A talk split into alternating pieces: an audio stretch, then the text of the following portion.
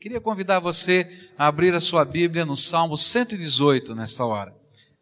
A palavra do Senhor nos diz assim nesse salmo, Salmo 118: Dai graças ao Senhor, porque Ele é bom, porque a sua benignidade dura para sempre.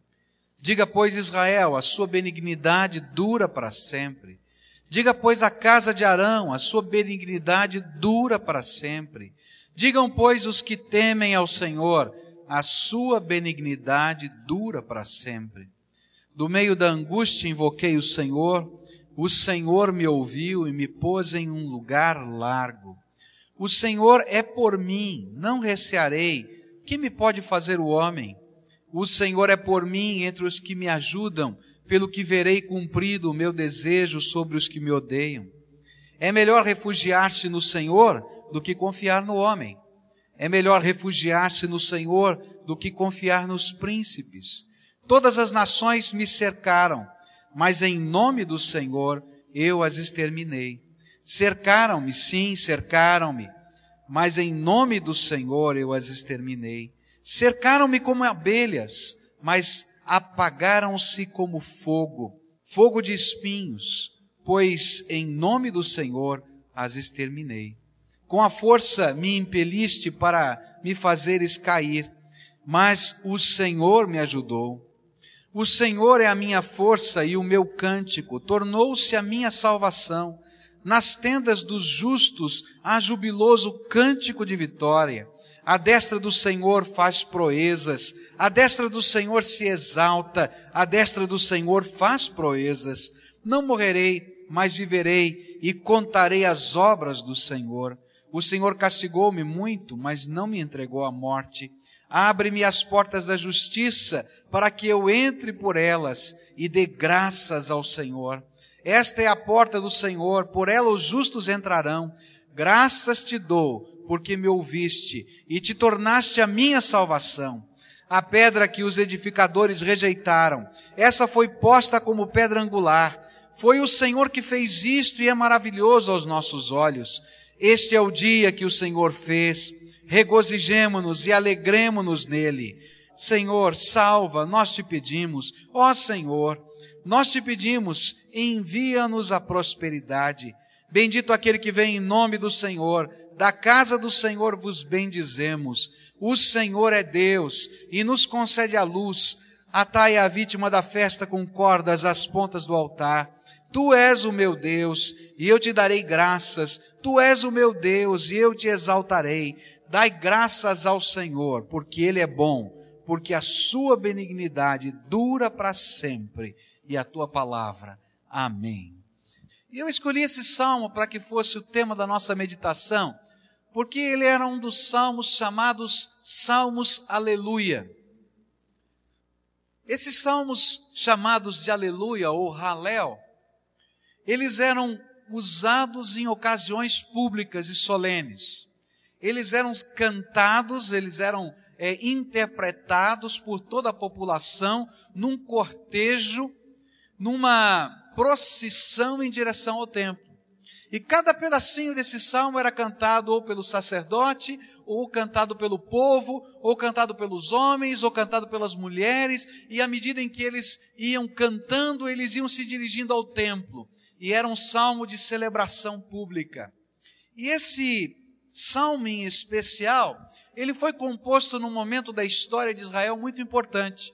Israel estava voltando do cativeiro babilônico, o povo de Deus, é? os judeus estavam voltando do cativeiro babilônico e eles tinham uma missão, a missão de reconstruir o templo e reconstruir a cidade de Jerusalém, que estava em ruínas. Ele foi composto no dia em que as muralhas da cidade de Jerusalém foram reconstruídas. E diz a história que pela primeira vez ele foi cantado pelo povo marchando em cima da muralha.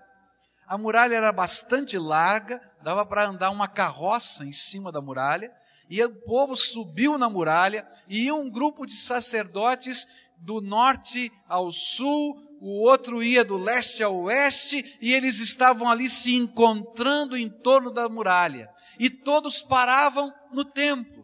naquilo que estava lá construído para ser lugar de adoração e eles estavam para dedicar louvor ao Senhor. E é interessante que o conteúdo deste salmo referencia a história e as marcas de Deus na história de um povo. E é por isso que ele é cheio de marcas de gratidão, porque ele está olhando para aquilo que estava acontecendo e como é que, as, como é que a bondade de Deus havia marcado a vida e a história daquele povo.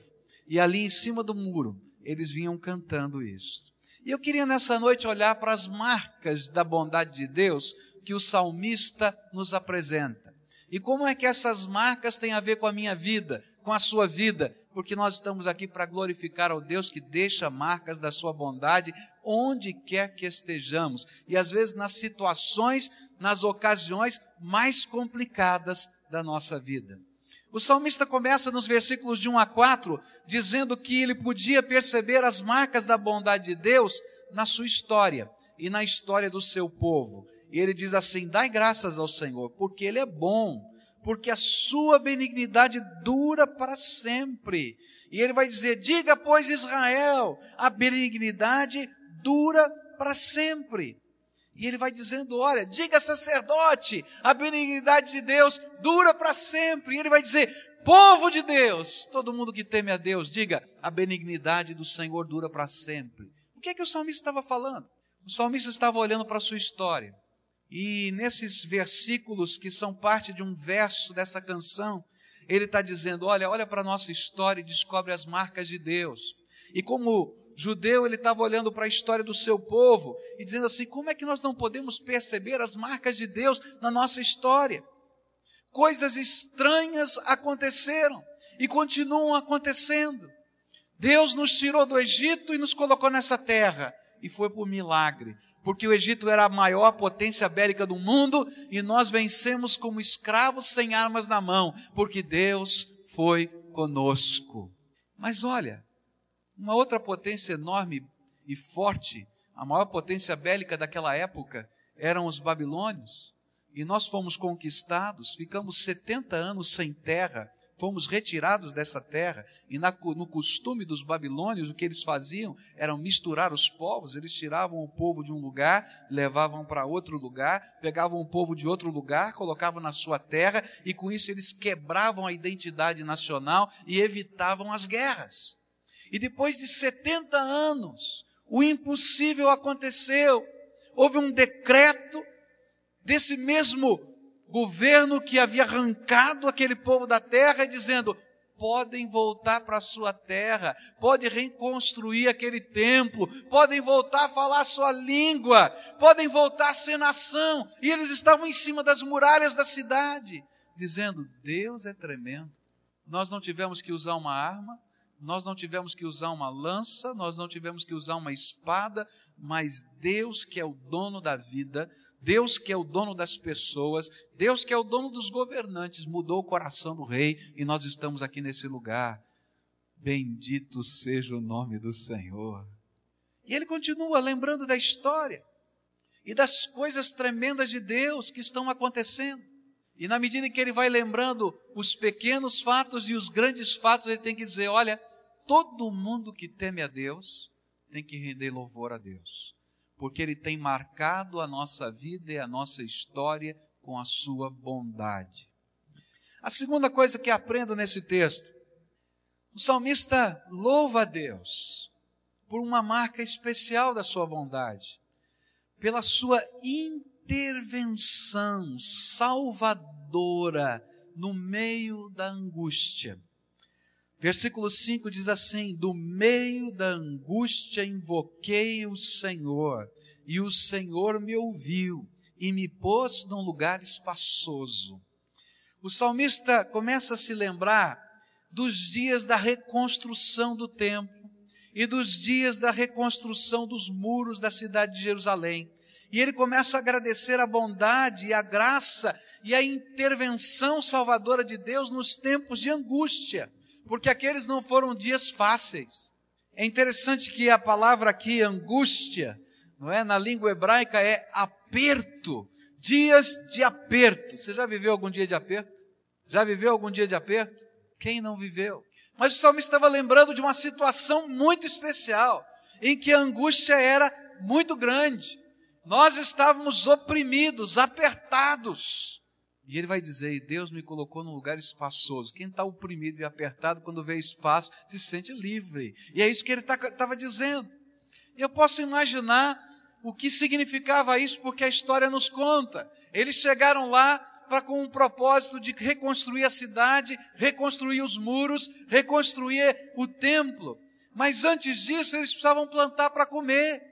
Eles vieram com as suas economias, como imigrantes que voltam para a sua terra. Mas chegaram lá e encontraram uma terra destruída, encontraram uma terra assolada, desolada, e a Bíblia vai dizer que os montões de entulho eram tão difíceis de atravessar que nem com um cavalo você podia, somente a pé.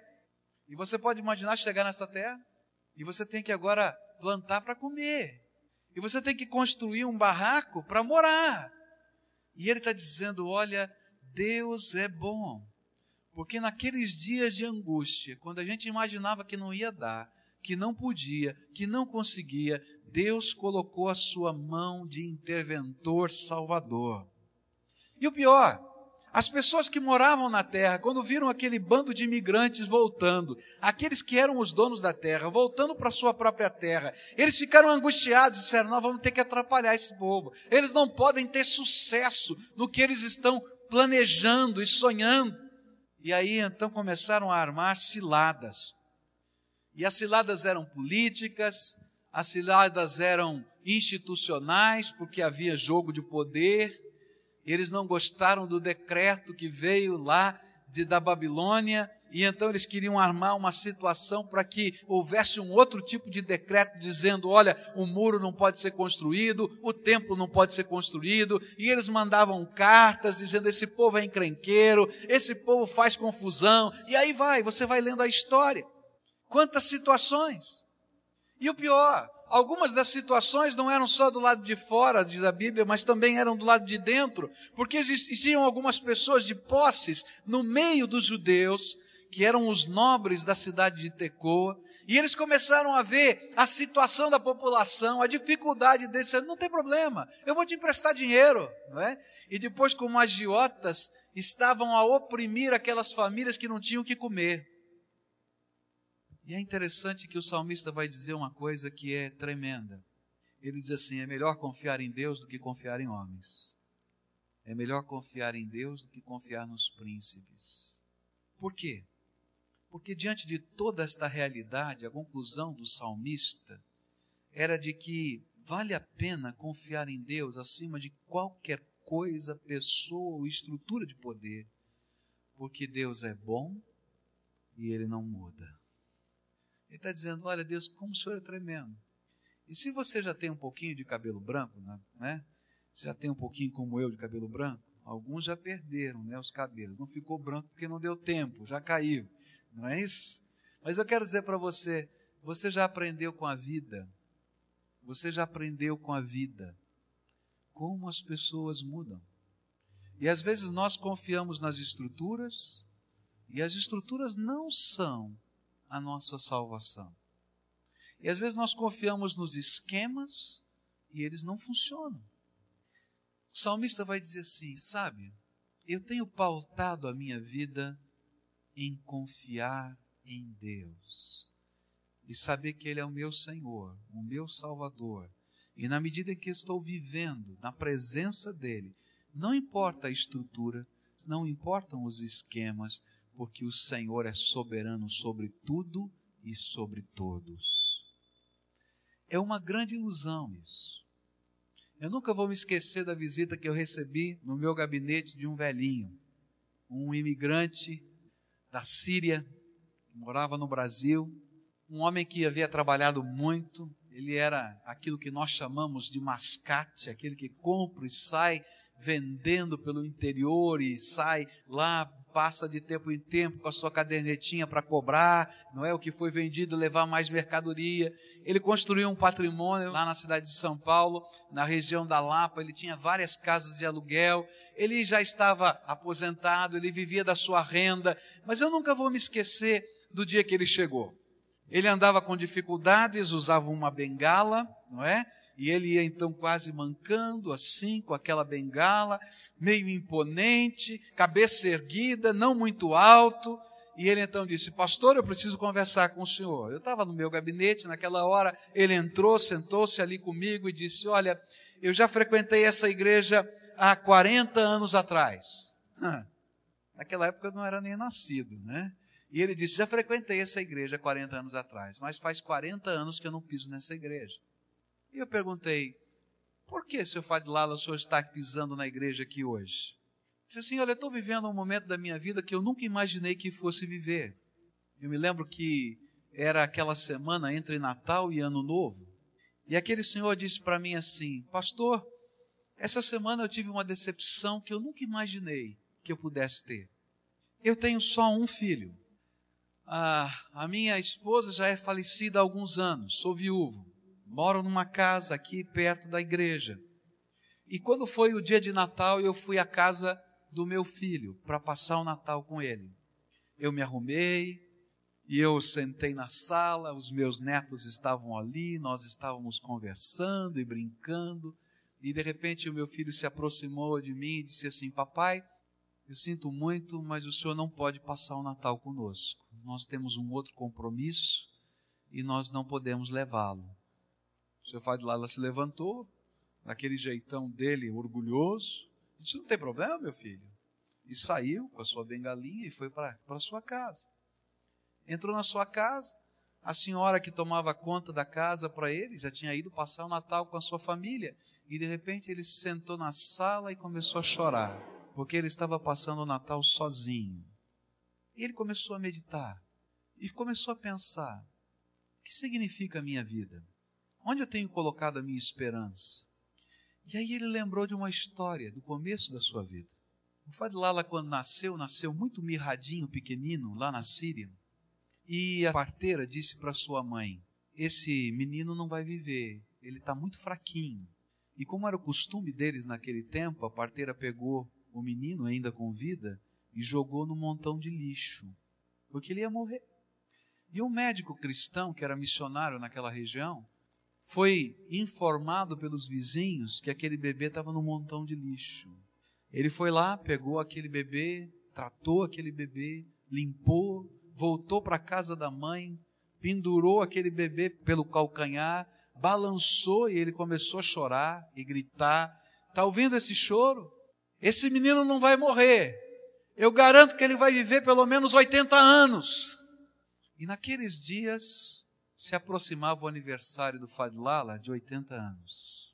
E ele disse: Pastor, naquele dia de Natal, eu me lembrei da minha história.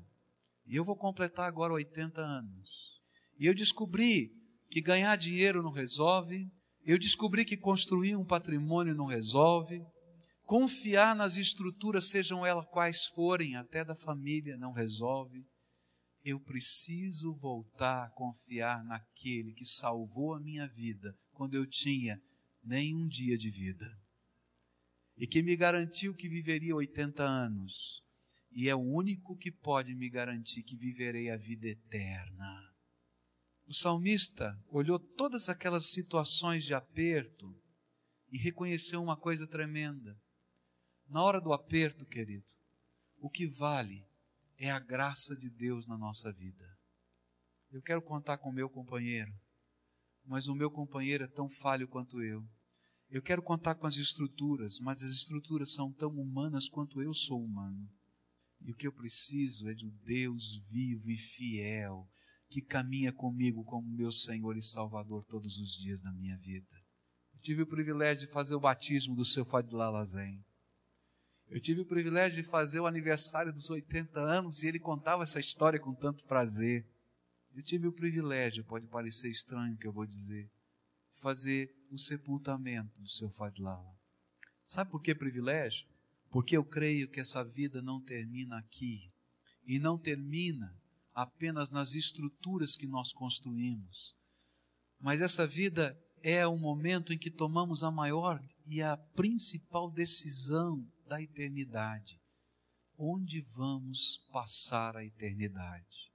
Então, fazer o sepultamento do seu Fadilala não foi descer o caixão à sepultura, mas foi entender que aquele homem que um dia foi resgatado pelas mãos de um missionário em nome do Senhor e disse: Olha, você vai viver. Foi aquele que naquela noite de Natal foi resgatado na sua casa para entender que a vida é muito maior do que os 80 anos e que a gente precisa andar com Jesus por toda a eternidade.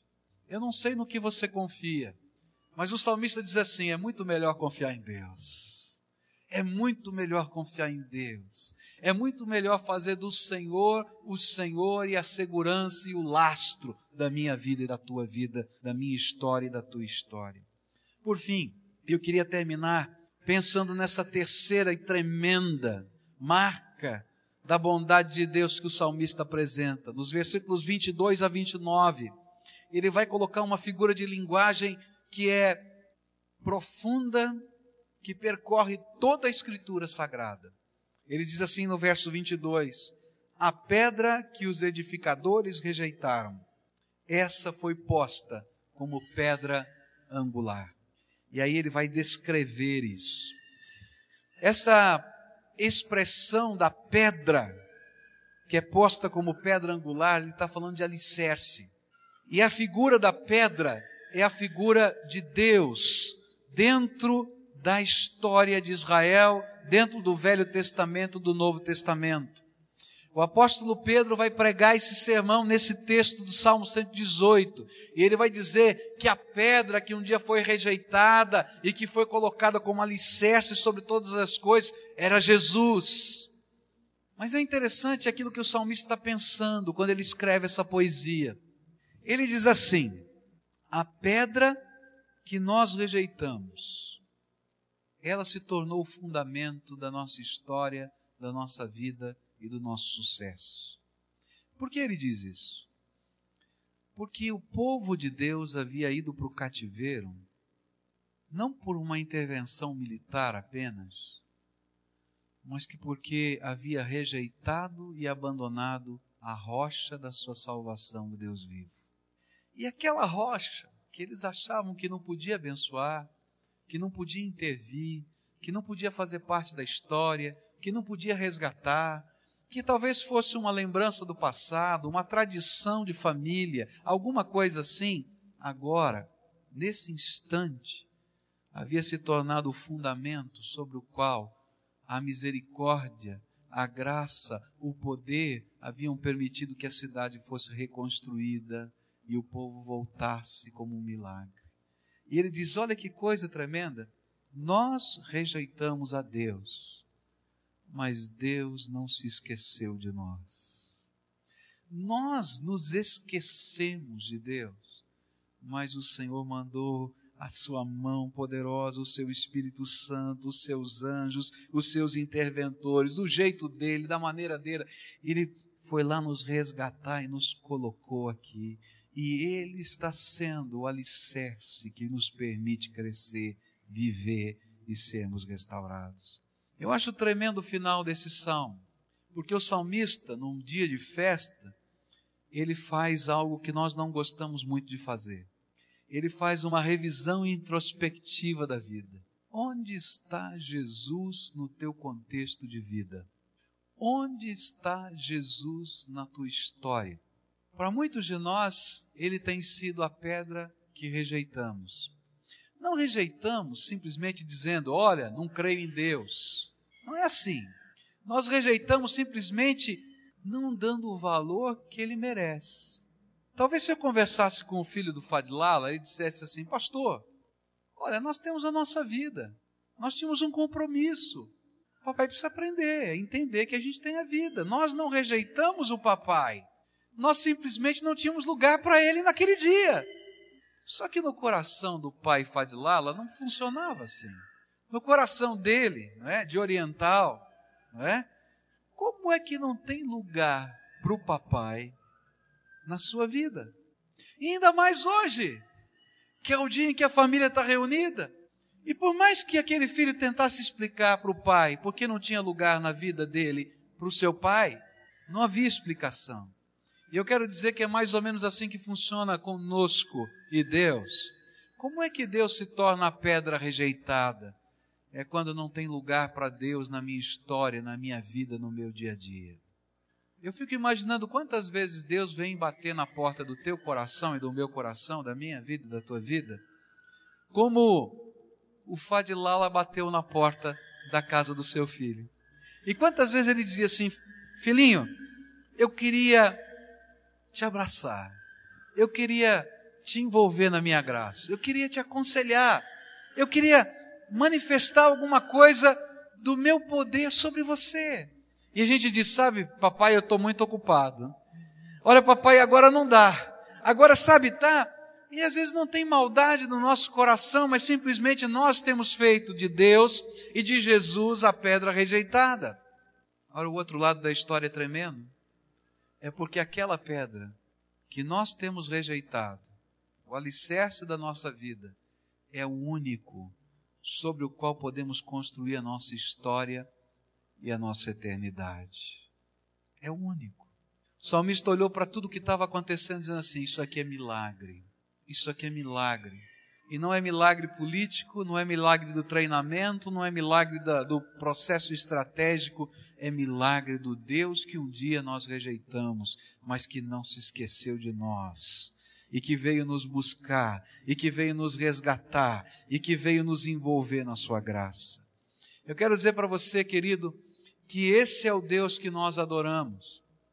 E a história desse salmo e desse povo é a minha história e a sua história. Quantos de nós estamos correndo para um lado e para o outro e temos, às vezes inconscientemente, rejeitado o Senhor da nossa vida? Ou porque não temos tempo, ou porque não nos sentimos motivados, ou sei lá qual a razão. Mas eu quero dizer para você que não tem história de vida sem Deus e muito menos de eternidade sem Deus. Queria terminar contando uma história para você de um jovem. Esse jovem foi procurar emprego e ele tinha um amigo do seu pai, um homem muito importante na Inglaterra, Sir Gladstone. Esse homem havia sido o primeiro ministro do reino e tinha uma banca de advocacia. E esse moço estava se formando não é, em advocacia. E ele queria começar a sua carreira. E ele então vai procurar naquele escritório um emprego. E diz: Olha, o senhor lembra do meu pai? Ah, pois não, o seu pai é uma pessoa muito querida para mim. Ah, que bom. Então, e o que o senhor deseja? Olha, sabe, eu gostaria muito de trabalhar com o senhor aqui, de estagiar, de começar meu, minha carreira profissional. Ah, pois não.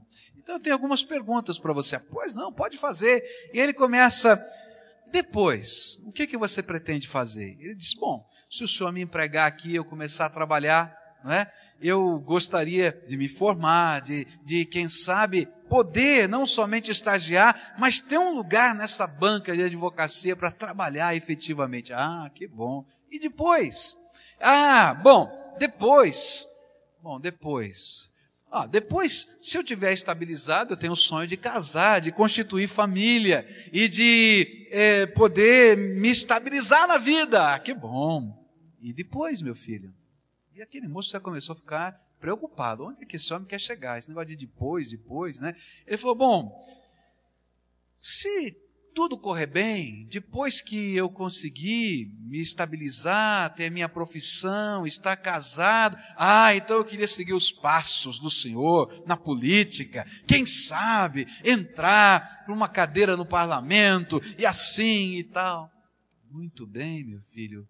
E depois? O garoto já não aguentava mais esse negócio de depois. Ele ficou pensando e disse: Olha, se Gladstone, eu não estou entendendo. Mas, e depois, meu filho? Eu não sei. E aquele homem disse uma coisa tremenda. Ele disse assim: Filho, vai para casa e pensa no depois, porque a vida não é só isso. Eu queria terminar dizendo para você que hoje o salmista nos faz essa pergunta. E depois? Você está construindo a tua vida para quê? Você está na academia para quê? E depois? Querido, se a nossa vida não estiver fundada na rocha que é Jesus, não tem depois. O depois começa hoje, quando a gente deixa Jesus ser a rocha da nossa história e da nossa vida. O depois, que vai além do tempo e é eterno, começa num caminhar com Deus aqui.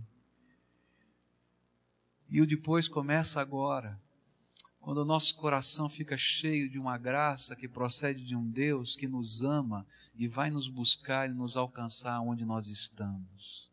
Seja um Fadilala com quase 80 anos de vida.